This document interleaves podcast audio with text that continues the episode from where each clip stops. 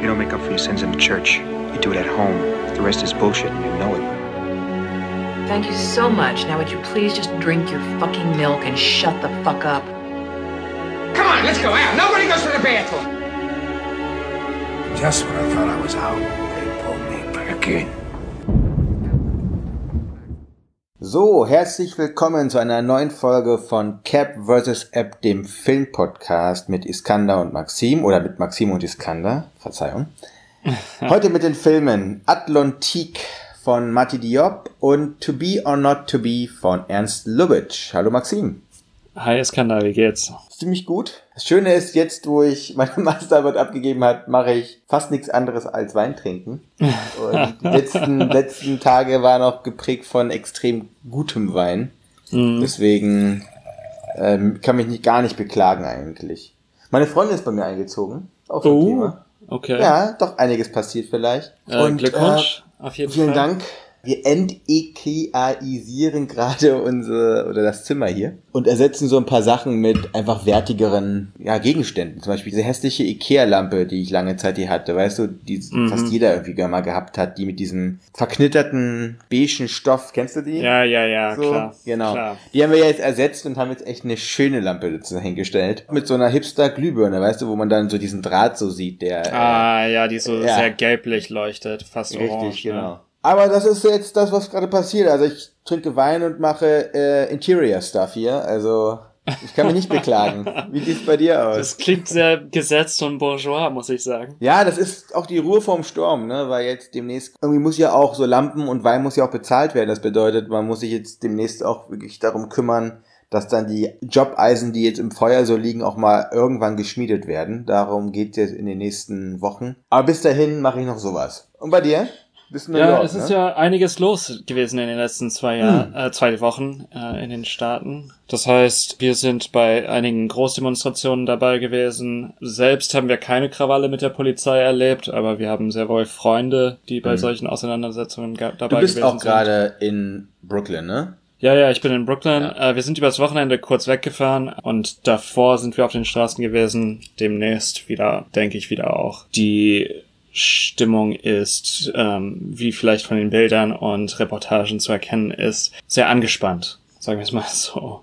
Wir haben ja hier genau die gleichen, zum einen Solidarität, zum anderen aber die gleichen Probleme auch mit mit strukturellem Rassismus. Und es ist immer so schwierig, wie gesagt, weil jetzt alles so laut tönt. Mir bleibt gerade wenig übrig zu sagen, außer okay, weißt du. Hm. Ähm, war gut, dass ihr euch jetzt auch ausgeruht habt und dann mit lauterer Stimme dann in die Proteste mit einstimmen könnt. Ja, das das finde ich ziemlich gut. Ja, und das, das sind riesige Problemlagen, vernetzte Probleme, die äh, wir seit Jahren schon äh, besprechen, gegen die wir schon demonstriert Naja, seit haben. Jahrzehnten. Oder Ja. in den USA ist das ja seit Jahrhunderten sogar der Fall. Ich meinte eher unseren persönlichen Kontext und äh, Ja. Unsere, unsere politischen Gespräche, die ja fast eine Dekade jetzt zurückgehen. Die eine Sache, die wirklich ermunternd ist, ist, so viele Menschen auf den Straßen in Amerika Mhm. zu sehen. Das hätte ich nie erwartet.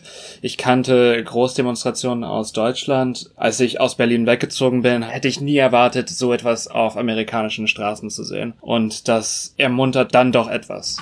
Ja. Ich glaube, das ist die größte Hoffnung, die man wirklich haben kann. Genau, dass aus dieser systemischen Tragödie endlich dann ein, ja, wirklich Wandel entsteht. Und wenn ein Land bereit ist für einen Wandel, dann ja wohl wirklich die USA. Also, da hat sich jetzt so viel Scheiße zusammengeballt einfach in, auf diesem Stückchen Erde, gefühlt, Mhm. ne? Also ni- Trump okay, Corona okay und jetzt einfach noch wirklich das Herausbrechen. Vielleicht war das auch eine große Chance, weil vielleicht diese Wut des Nichtstuns wäre, was ja durch diesen Präsidenten ja ähm, idealtypisch dargestellt wird, aufgrund der vorherigen Pandemie vielleicht noch deutlicher sichtbar wurde. Hm. Und vielleicht ist das wirklich so ein, so ein, so ein Stufe um Stufe und irgendwann bist du einfach an dem Maximum angekommen und vielleicht sind wir jetzt da. Wir hoffen, dass wir da sind und dass es ab da wirklich zu Verbesserungen kommt. Ja, und dass So. es auch äh, nachträglich so bleibt. Also auch Nachhaltigkeit, weil Nachhaltig, das kenne ich, das kenne ich ja auch. Hier war, als die NSU-Geschichte war, was systemischer Rassismus, sogar äh, parteipolitischer Rassismus ja gewesen ist äh, in, in Deutschland, wo eine Mörderbande faschistische über ein Jahrzehnt lang gemordet hat in Deutschland. Und alle Geheimdienststellen und verschiedene Institutionen einfach blind waren auf dem rechten Auge und Mhm. das überhaupt nicht nur ignoriert haben, sondern sogar befeuert haben. Der Wirbel hier war groß, als es dann darum ging, dass Bernhard und Mundlos äh, tot waren und es dann zum Schiebeprozess kam. Aber jetzt Jahre später interessiert das kein Menschen mehr. Na, Und wir okay. haben, und es hat sich nichts bewegt. Deshalb es ist wichtig, dass man jetzt nicht nur laut einen Protest äußert, sondern auch verfolgt, was aus diesem Protest wird und ob es wirklich zu entscheidenden und maßgeblichen Unterschied oder äh, Entwicklungen kommt und Verbesserungen kommt. Hm. Aber das ist nicht der Podcast, um das zu besprechen. Wir Ja, haben ist andere. Themen. Eigentlich. Ja, normalerweise äh, sagen wir, was wir trinken. Ähm, bei mir ist richtig. Es, es ist schon spät geworden, das heißt, ähm, ich trinke, trinke mein Wässerchen. Bei dir? Äh, ich trinke einen Wein, Kesselpries. Leider nicht so etwas, was ich die letzten Tage hatte, aber wieder ein bisschen zum Runterkommen. Von Alpacht, ein Veltliner und Co. 2018, also ein Österreicher aus der Thermenregion. Ist ein gemischter Satz, da sind wirklich, da ist nicht nur Veltliner drin, deswegen auch das Co. dahinter. Da ist auch noch Weltschriesling drin, Sauvignon, Neuburger, super viele verschiedene Rebsorten drin, die ich gar nicht alle aufzählen kann. Ja, macht Spaß, macht Laune, genau wie die beiden Filme, die wir heute besprechen. Um Ja. schon mal vorwegzugreifen. Als ersten Film besprechen wir natürlich äh, Atlantique äh, von Mati Diop aus dem letzten Jahr. Ich starte einfach mal in die Handlung, ja? Mach mal. Okay, also der Film spielt in Dakar und handelt von äh, Ada, äh, einer jungen Frau, die bald heiraten soll. Den, äh, ja, Yuppie, ne? So würde ich ihn nennen. Sie soll Ja, den Yuppie- Neureichen. Ja, äh, Ja. neureichen Omar heiraten. Ähm, sie ist aber in den Bauarbeiter Suleiman verliebt. Suleiman verlässt aber kurz vor ihrer Heirat äh, Dakar äh, auf einem Floß. Er will Spanien erreichen, um eine Arbeit zu finden, die bezahlt und währenddessen muss Ada heiraten, so würde ich das darstellen, ne? Also da ihr, ihr wird die Wahl nicht wirklich äh, gegeben. In der Nacht ihrer Hochzeit kommt es dazu, dass das äh, Heiratsbett in Flammen aufgeht unter mysteriösen Umständen. Ähm, die Polizei schaltet sich ein. Es entwickelt sich, ich will nicht zu viel vorwegnehmen, ne? Also es entwickelt sich eine mystisch, ges gespenstisch aufgeladene Geschichte, in der es um die Arbeitsumstände in Dakar, den Umgang mit Frauen geht und ja, willst du noch was zu- hinzufügen? Das, das Entscheidende wirklich dabei ist, du hast gerade sehr viele Sachen genannt, die in diesem Film angegangen werden und ich finde, das ist eines der großen Qualitäten, dass er es schafft, aus diesem an sich sehr stringenten Plot, den wir jetzt eigentlich haben, eine solche Fülle an Themen zu generieren, die er behandelt. Also das sind ja nicht nur eben die traditionelle oder die moderne Frau oder eben auch der Unterschied zwischen Arm und Reich, der in diesem Film ganz klar gezeigt wird, eben durch dieses Hochhaus, das gebaut wird, Mhm. eben von Leuten wie Suleiman, die am Ende dann ihre Monatsgehälter nicht bekommen. Also das sind ganz klare auch Verbildlichungen, sogar ohne sinnbildlich zu sein, sondern wirklich einfach die Tatsache der Wirklichkeit dargestellt. Und das erzeugt dann aber so viel, so viel Nachhall, was dann auch verschiedene Themen behandeln kann. Das ist, finde ich, eine der großen Stärken dieses Films. Hm. Ja, und äh, du hast die Verbildlichung äh, eben dieser Umstände erwähnt. Also als anderes Objekt kann man auch die Handys erwähnen. Also da wird mit iPhone und solchen Aufklapptelefone dargestellt, welches Gefälle zwischen äh, diesen Schichten besteht. Und das ist alles souverän gemacht einfach. Der, der Schnitt funktioniert äh, auf eine fast lyrische Art und Weise mit diesen, ja, doch sehr langen äh, Aufnahmen von, vom Ozean, die immer die als, als Counterpoint zu der Handlung dienen und eine fast überdeterminierte Rolle spielen in, im, in der Logik des Films, dass man sich ständig an den Ozean wendet, dass der Ozean ständig präsent ist, dass er als Gefahr, aber auch als Objekt der Schönheit dient. Und der Film ist unglaublich schön. Du sprichst da gerade zwei ganz gute Sachen an. Also diese für mich mystische Aufladung des Ozeans ist eine der beeindruckendsten Ressourcen dieses Films und ich glaube auch die Ressource, an die ich mich am stärksten erinnern werde. Ich habe den Film heute erst gesehen, vor ein paar Stunden, und ich, immer wieder kommen mir die Farben auch des Ozeans rein, die in verschiedenen Schattierungen oder verschiedenen Ausprägungen wirklich erscheint. Du hast von äh, fast schon ins Weiß gehende bis ins Pink gehende wirklich diesen Ozean dargestellt. Der Film ist so schön, er ist schön gefilmt, geschnitten, die auditive Entfaltung ist wunderbar und das liegt aber zum anderen auch daran, egal wie klein eine Ressource in diesem Film vielleicht wirkt, sie ist so durchgedacht und so exakt eingesetzt. Das sind so auch so Kleinigkeiten, wie zum Beispiel, du hast die Handys schon angesprochen, ne? Da kann man auch drüber gucken, da kann man auch drüber hinweg gucken vielleicht. Aber zum Beispiel auch Parfüms, die in Räumen stehen, Audioanlagen vor allem, also wirklich so äh, Musikanlagen, ne? Soundsysteme in verschiedenen Räumen. Das zieht sich total durch innerhalb dieses Films. Kerzen, die abgebrannt sind auf an einem Bett. Ich sag jetzt nur so ein paar kleine Sachen, die mir jetzt gerade in den, in den Kopf kommen. So, Mhm. das sind wirklich solche Kleinigkeiten, aber die sind so souverän eingesetzt und erzählen immer was. Das ist nicht irgendwie nur einfach nur da, um das Bild zu füllen, sondern sie erfüllen die Erzählung.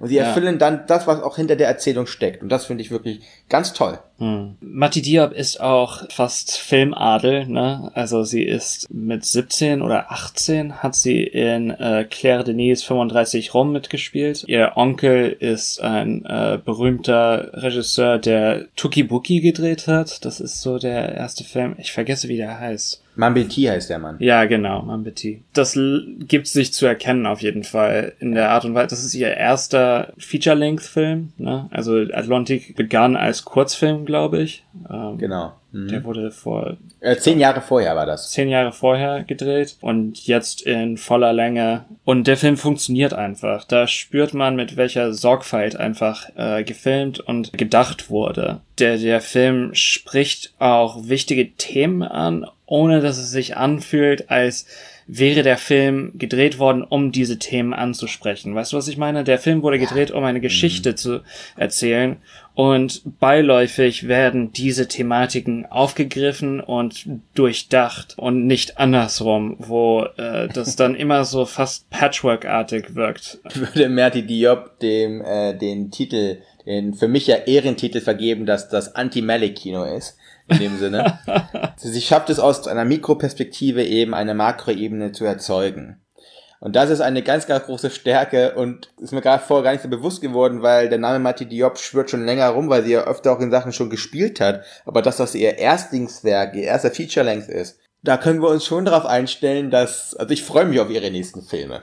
Hm, Die ist ja, auch noch relativ jung, Fall. die ist doch, ich, auch unter 40, ne? 37 ist sie, ja. Ja, also das sind noch so viele Jahrzehnte, wo die Frau einfach wirklich inspirierendes und so kompetentes Kino machen kann. Ein ganz, ganz wichtiger Punkt ist auch, es ist für mich auch ein Film, der einem zeigt, was OV halt können. Ne? Die Wichtigkeit von der originalen Sprache ist hier wirklich entscheidend. Also hier wird, hier wird halt Wolof gesprochen, diese Sprache, äh, na, Senegal. ne? Genau. Äh, aber auch Arabisch und Englisch, Ja. ne? Genau, Und und, so. Mischmasch auf Französisch logischerweise aufgrund von Kolonialmächten. Genau diese Textur, dieses geografische Klangbild eigentlich, diese Charakteristik auch, wo Härte und Weichheit sich auch irgendwie abwechseln, das geht ja einem total verloren, wenn dann die gleichen Leute eben synchronisieren, die auch Bruce Willis und, keine Ahnung, Angelina Jolie synchronisieren, weißt du? Das macht ja dann gar keinen Sinn. Du hast ja gar keine, diese auditive Tiefe, die es ja gibt in diesem Film, kann ja erst erzeugt werden auch durch diese äh, Topografie der Sprachen die in diesem Film auch sich einfach zeigen. Zieht auch mich persönlich immer rein, wenn es nicht Russisch, Englisch, Deutsch sind Sprachen, die ich kenne und kann oder auch Französisch oder selbst Spanisch und Italienisch, die man schon so viel öfter gehört hat auch, ne? Wenn da eine Sprache ist, die so in dem Sinne außergewöhnlich ist für unsere cineastische Lebensrealität, ist das immer wieder so ein erstaunlich, wie man von Minute eins reingezogen wird. Ja. Ja, und ich meine, das hat auch mit der mit der Location zu tun auch, ne? Also das sind Orte, die man so im Kino noch nicht gesehen hat. Da verweise ich einfach nur auf die die Qualität des Himmels auch. Also der Ozean natürlich, aber auch der Nachthimmel wirkt fast lumineszent. Und wenn man dann diese ja teilweise Slums, aber dann diese Villen auch sieht, diese Unterschiedlichkeit, das wird noch beeindruckender, wenn das bei Nacht gefilmt wird und wenn dann die Qualitäten, diese diese Schatten, also dieses Spiel von Schatten und Licht ähm, und dann auch die verschiedenen ja Färbungen des Lichts gekonnt eingesetzt werden beziehungsweise schon natürlich da sind. Das ist unglaublich beeindruckend und ja, das macht auch Lust auf ein Kino was wir nicht kennen. Ich freue mich zu sehen, was Mati Diop in Zukunft machen wird, ähm, aber ich freue mich auch darauf, Filme aus, aus anderen Ländern zu sehen, aus äh, Senegal, aus äh, Mali, aus Äthiopien von mir aus, aus ganzer Welt, ja. Einen kleinen Wermutstropfen gab es nämlich trotzdem. Das war für mich persönlich das Ende. Mhm. Das Ende, damit meine ich vor allem die letzten Sätze des Films, ohne jetzt zu viel zu sagen. Aber ich fand, das war so, das war so eine kleine platte Moral. Das war mir zu viel Lärm, also moralistischer, oder nicht moralistisch, aber so zu viel Bedeutungslärm vielleicht. Und ich hätte das von weniger besser gefunden. Und dabei war ja eigentlich alles angerichtet. Ne? Man hätte genau das gleiche machen können. Einfach ohne paar Sätze. Auch bei Kapernaum war es für mich so ein ähnliches Ding mit diesem, ja, diesem äh, Blick eben, also des Jungen halt in die Kamera rein. Ne? Ja, ja, ich erinnere mich. Und vielleicht auch beruhigend, weißt du, dass eine so junge Filmemacherin mit ihrem Erstlingswerk, das war ja perfekt, weißt du? Und so zwei, drei Sätze waren so, dass man sagt, okay, das ist eine 1 minus. Du? ja, ja, klar. das dann in der nächsten Situation, ich habe mir dann sofort gedacht, wie hätte das anders sein können? Oder für mich gab es davor nämlich eine, eine herausragende Szene, in der wir den Ozean eben in so ein Pink eingefärbt sehen und wo eine der schönsten Sätze, die ich seit langem, ehrlich gesagt, in einem Film gehört habe, drin war, da spielt Salz und Schweiß eine Rolle. Mm, ja. Äh, herausragend. Ich hatte Gänsehaut in diesem Moment und ja, Gänsehaut 1 minus. Dann. Aber wirklich herausragender Film. Äh, Ich frage mich, ob dieser Blick in die Kamera, Ist das so ein Running Gag von Filmemacherinnen, dieser Blick in die Kamera? ich weiß es nicht, das ist... I don't get it. Ja, ich meine, die Sehgewohnheiten der meisten Zuschauer äh, belaufen sich ja darauf, dass man nicht in die Kamera schaut, ne? Also dass der, dass die Ja. Schauspieler nicht in die Kamera blicken. Das heißt, es, es hat teilweise oder zumindest für die meisten Menschen wahrscheinlich immer noch einen sehr kraftvollen Aspekt für Leute, die sich mit Independent Cinema und äh, mit den verschiedenen äh, New Wave Cinemas auskennen, ist das vielleicht äh, nichts Neues. Jetzt in den ersten Aufnahmen von den von den Lumière-Brüdern, zum Beispiel Arbeiter, Arbeiter verlassen die Fabrik, gucken viele Leute in die Kamera. Ja, so- klar. Das ist schon interessant, dass das anscheinend so ein künstlerischer. Dadurch wurde es für mich überkünstelt, weißt du. Davor war es ein, eine absolute Entität Mhm. als Film und mit so einer Kraft, die aber eben deshalb so kraftvoll wurde, weil sie eben nicht versucht hat, so einem künstlerischen Gehabe aufzutauchen. Und dann hat man genau diese Endsequenz und das hat mich irritiert zurückgelassen. Also es war so aus dieser erzählten Welt, fand ich. Und das fand ich schwierig. Was aber natürlich nicht den Abbruch leistet, dass ich diesen Film noch ziemlich häufig sehen werde. Ja. Und auch empfehlen. Ja. Auf jeden Fall. Absolut. Kommen wir zum zweiten Film. Ja. Heute, haben wir- heute haben wir uns wieder so ein paar kleine Kracher ausgesucht irgendwie, ne? Mhm. Atlantik, das war ja jetzt äh, einfach äh, Glück, aber bei Sein oder Nicht Sein oder To Be or Not To Be von Ernst Lubitsch, da wussten wir schon vorher, worauf wir uns einlassen. Ja, auf jeden Fall. Aus dem Jahre 1942 handelt von einer von einem Theater oder einer Schauspieltruppe in Warschau 1939, kurz eben vor der Invasion der Nazis. Und die möchten eine, ja, so ein antifaschistisches Lustspiel aufführen, eben kurz bevor der Krieg ausbricht. Äh, Das dürfen sie da nicht aufgrund von, ja, einer politischen Eingebung, sag ich mal so, und dann sollen sie halt Hamlet spielen. Während Hamlet eben auf der Bühne steht und sinniert, äh, bricht der Zweite Weltkrieg aus. Ich werde jetzt nur eine Handlung erstmal lang gehen, weil der Film ist dafür, dass es eigentlich so ein so ziemliches, cooles, kleines Ding ist, ganz schön schwierig zu rekapitulieren, merke ich gerade. Ja, auf jeden Fall. Ist komplex. Also das bedeutet, die Nazis marschieren dann ein. Über einen Nebenplot wird uns der polnische Luftwaffenpilot Sobinski eben etabliert, der im in London eine sogenannte RAF gegründet hat, die äh, als ja, Untergrundeinheit eben dann die Nazis ausschalten möchte in, in Polen. Und ähm, das ist super schwer, merke ich gerade, oder? Ach du Scheiße. Ja, das- ist- also, pass auf. Ich fange nochmal von vorne an. Mhm. Wir haben es damit zu tun, dass eine Schauspieltruppe in Warschau eigentlich den Zweiten Weltkrieg mitentscheidet. Ich würde es so zusammenfassen, weil das ist so schwierig, fällt mir gerade auf. Ich müsste so viele Figuren irgendwie etablieren. Ich müsste so viele Verstrickungen etablieren. Mhm. Das kann man gar nicht bringen als Plot. Die, die Figuren, die man absolut erwähnen muss, sind äh, Josef und Maria Tura. Äh, große Stars der Schauspielszene. Wir haben einen Professor Selecki, der als, ja, in dem Sinne Doppelagent, ne, eigentlich, die Gefahr darstellt für die polnische Untergrundbewegung und die ausgeschaltet werden muss. Mhm. Und das passiert vor allem durch die tatkräftige Unterstützung einer Schauspieltruppe, die Nazis spielen.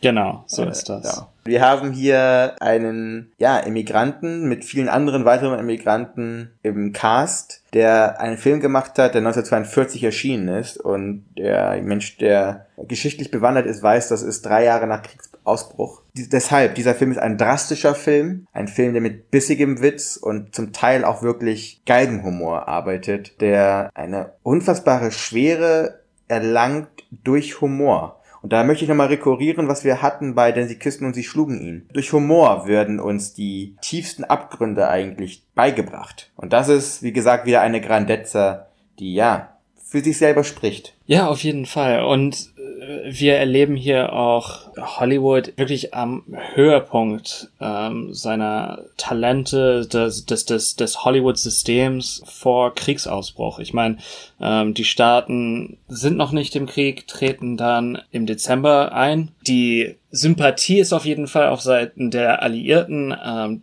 die Staaten selbst sind aber noch nicht im Krieg und das Hollywood-System ist noch nicht Teil des ähm, sogenannten War Efforts geworden. Wir sehen hier ja das das äh, Star-System. Wir sehen hier die Pracht und ähm, den wirklichen Glanz dieser Szenerie, der Beleuchtung. Der Sound ist unglaublich. Also das ist ein Film, der ein gewisses Volumen hat auch. Das ist fast wie als würde man. Kennst du das, wenn du Vinyl-Schallplatten äh, auflegst? Das das tönt immer so so voluminös und so mhm. fühlt sich der das Vorkriegs Hollywood für mich an. Das hat eine Souveränität die irgendwann im Übergang in die 60er Jahre auch verloren gegangen ist. Ja, eine Disziplin und Selbstsicherheit ähm, ist da und natürlich das, das System ist problembehaftet. Man muss nur an meinen Liebling Adorno denken und ähm, an die Kulturindustrie, klar. Ähm, aber es gibt auch einen Genuss da finde ich. Du hast gerade das Plotting erwähnt. Äh, es ist unglaublich schwer, diesen Film nachzuerzählen. Das ist so komplex und so ineinander verwoben, aber jedes, äh, jedes Element ist durchdacht, jedes Element stimmt, jedes Element dient dazu, äh, die Handlung voranzutreiben und auch den Witz voranzutreiben. Und der, der Witz, das ist ein Humor, der rekurriert. Ne? Also das ist ein Humor, der auf Witzen aufbaut. Das ist nicht so wie heute mit, ah, wie heißt der nochmal hier, 40-Year-Old Virgin, diese, diese Maschinerie, in der yeah. äh, James Franco und die anderen alle äh, stecken, wo das mhm. einfach ein Witz nach dem anderen, wie viele Witze können wir erzählen? Das ist ein Witz und dann 1.1, 1.2, 1.3 und dann 2.2, 2.3, 2.4 und zu sehen, wie diese Witze ineinander verstrickt sind und äh, miteinander ja interagieren und ich bin äh, hingerissen von dem Film. Uh, und ich kann den einfach immer wieder schauen. Colette hat mit mir, hat ihn mir mit mir gestern zum ersten Mal gesehen. Also sie, sie ist immer etwas zurückhaltender, wenn, wenn es vor allem um ja meine Forschung geht. Das sind halt meistens schauen wir dann Stummfilme und das kann mhm. etwas langweilig werden, glaube ich, für vor allem ja, das, für. Also Stummfilme sind keine Datefilme meistens, muss man noch einfach sagen. Ja, das stimmt auf jeden Fall. Ähm, aber und sie war etwas zurückhaltend und dann habe ich gesagt, komm, komm, komm, wir schauen, das ist einer meiner Lieblingskomödien. Mhm. Ab Minute zwei hat sie äh, lauthals ja. mitgelacht und das war richtig schön. Ist witzig, weil ich habe, das war glaube ich auch eines der ersten Filme, den ich auch Conny gezeigt habe. Wirklich. Ah ja. Also ja, weil, obwohl es ja eigentlich so eine, so eine Drastik hier hat, aber das ist aufgrund eben dieser souveränen Umsetzung, der Humor ist für mich das zentrale Element dieses Films. Da rekurriere ich auch auf etwas im Film, die Terrific Laughs, die dieser Film erzeugt. Die sind so frisch, haben so viel Drive, haben so viel Punch irgendwie. Dieser Essenz wirklich einzigartig fast. Ich kenne auch andere Lubitsch-Komödien, zum Beispiel auch ähm, hier Rendezvous nach Ladenschluss heißt der, da spielt auch viel Expressat wieder mit der eines der ja, wichtigsten Nebendarsteller für Ernst Lubitsch selber in, der, in seiner US-Zeit. Was in dem Sinne ja You've Got Mail ist, nur die, die Vorversion von You've Got Mail ist.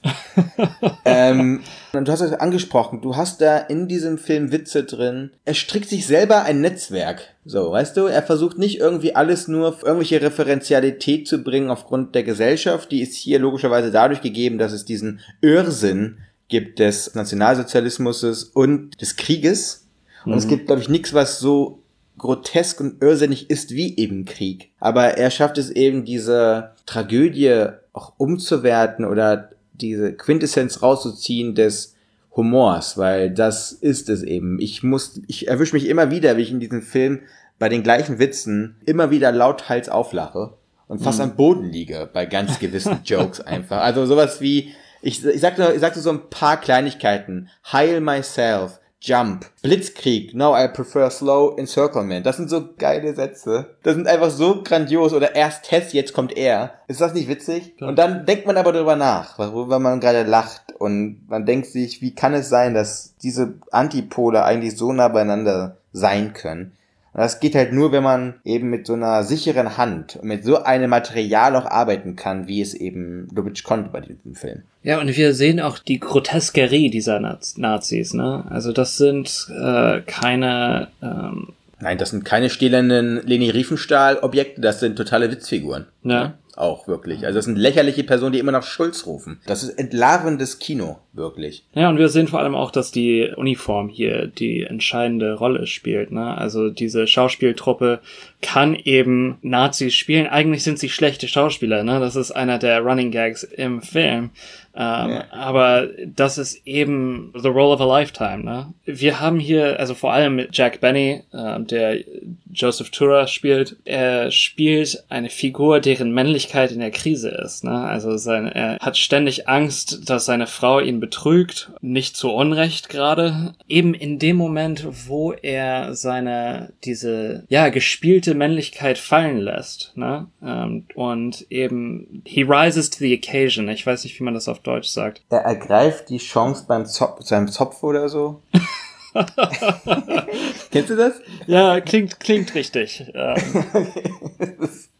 naja, wie auch immer. Ja, super charmant und die Dialoge, ich weiß, das ist so natürlich so gekünstelt, aber in der Art und Weise, wie das inszeniert wird und wie das gefilmt wird, hat das eine eine ganze, das wird eine Welt für sich und man sitzt wirklich gebannt da. Es, ist fast schwierig, diesen Film kritisch zu gucken, weil er ähm, so bezaubernd ist. Es ist auch ein Film, der sich der vierten Wand bewusst ist. Es ist ein Schauspiel für ein Schauspiel. Keine dieser Figuren in diesem, also viele sind ja auch Schauspieler, klar, aber die müssen so viele verschiedene Rollen spielen. Und auch Maria Tura, gespielt von Carol Lombard zum Beispiel. Da gibt diese Szene, wo sie von einem Nazi geküsst wird, der sie eben äh, auf die Seite der Nazis ziehen will. Und nach dem Kuss sagt sie einfach so, wie vom, wie sagt sie, wie vom Blitz getroffen, Heil Hitler. Das ist natürlich, natürlich ist das Schwachsinn, totaler Schwachsinn. Ja, ja, klar. Und das, das funktioniert halt eben nur in diesem Rahmen zu wissen, ich habe irgendwie ein Publikum, ich muss mich irgendwie geben. Genau diese Doppelwürdigkeit oder diese Doppelsinnigkeit von dem, was uns da gezeigt wird, das ist ein totaler Geniestreich. War klar, das ist natürlich alles total erbärmlich eigentlich. Da sind, da sind in dem Sinne ja eigentlich Polen, die in Nazi-Kostüme gesteckt wurden und Englisch reden. Also jetzt von der Erzählung her. Du hast aber einen Mischmasch an Schauspielern, die zum Teil auch aus emigrierten Deutschen bestehen. Und da hast du dann auch, auch deutsche Schauspieler, die Nazis spielen, die dann Englisch reden. Das hörst du sehr gut sogar. Also, das ist ein sehr interessantes Setting. Und das, das war so ein bisschen wie, als wir Ingvar Bergmann gesprochen haben und der Tod am Baum sägt, weißt du? Mhm. Das geht halt nur, wenn du ganz genau weißt, was du tust. Und wenn du hundertprozentig hinter dem stehst, was du tust. Und das sieht man in diesem Film einfach, weil sonst geht das Ding einfach hoch. Weil das ist dieser schmale Grad, wo dieser Film sich bewegt. Das ist auch ganz oft Klamauk. Aber es wird eben groß aufgrund dieser gesamten Umsetzung. Lubitsch hatte eben 30 Jahre Erfahrung und das, mer das merkt man, ne? Also der, der Ja. Typ äh, ist, ich glaube, er hat seinen ersten Film 1913 gedreht und er hat eine gewisse, ja, ironische, fast zynische Haltung auch. Das ist eben sei, genau seine Sparte. Er ist ja für seine sogenannten Salonkomödien ja bekannt geworden, ne? Generell macht er jetzt nichts anderes als so Sittenspiele oder sich Leute, so Fräuleins und irgendwelche Gattinnen und weißt du, so anzuschauen, Ja. die sich in vier Wänden bewegen. Jetzt sind sie halt einfach Nazis. So. und genau, und genauso lächerlich die äh, Privatavancen sind der, in dem Sinne Zivilisten, genauso lächerlich ist es eigentlich, was für ein Schauspiel eingeboten wird, wenn man dann so äh, hochrangige Nazi-Offiziere sieht, die dann fünf, sechs Mal darüber lachen, dass sie Concentration Camp Earhart genannt werden. Ne? Und das ist danach aber auch tatsächlich das Ding, dass er durch dieses eindeutig gerahmte äh, Schauspiel eben genau das reale, erschreckende Schauspiel am besten entlarven kann. Durch Humor. Und eben nicht durch Ernsthaftigkeit. Das ist die große Stärke von ihm und, und diesem Film. Hm. Was bleibt uns zu sagen? Guckt, guckt diesen Film. Guckt diese Filme. Genau. Beide. So ist das. Okay. Also, wir äh, bewegen uns Richtung Ende unserer dritten Staffel, glaube ich. Äh, es Mhm. wird Zeit für die Sommerpause. Ähm, aber bevor es soweit ist, wollen wir noch zwei Special-Folgen, so Richtig. wie ja fast Tradition ge oder es ist Tradition geworden. Es ist Tradition geworden. Aufgrund dieser Tradition machen wir auch das erste Special als ein Lieblingsfilm-Special. Mhm. Du weißt ja schon, was du hast. Ich kann so viel sagen, es wird ein bisschen melodramatischer. Ja, Was ich aussuche, weiß ich noch nicht. Vielleicht suche ich Kontrapunkte aus. wäre interessant auf jeden Fall. Maybe. Ähm, und als zweites Special haben wir was vor? Äh, wir wollen Stadtfilme äh, behandeln. Äh, Iskander wird einen Film aus Moskau oder einen Film, der in Moskau spielt, besprechen beziehungsweise ähm, vorstellen.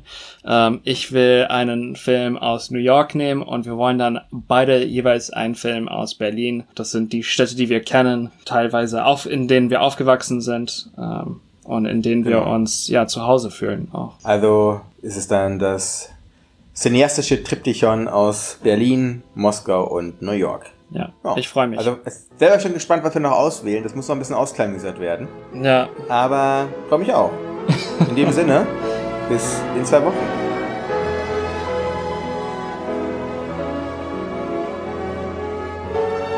What do you want? You you want the moon? Just say the word and I'll throw a lasso around it and pull it down. Hey, that's a pretty good idea. I'll give you the moon, Barry. Just shut up. You had me at hello. You had me at hello. You should be kissed and often, and by someone who knows how.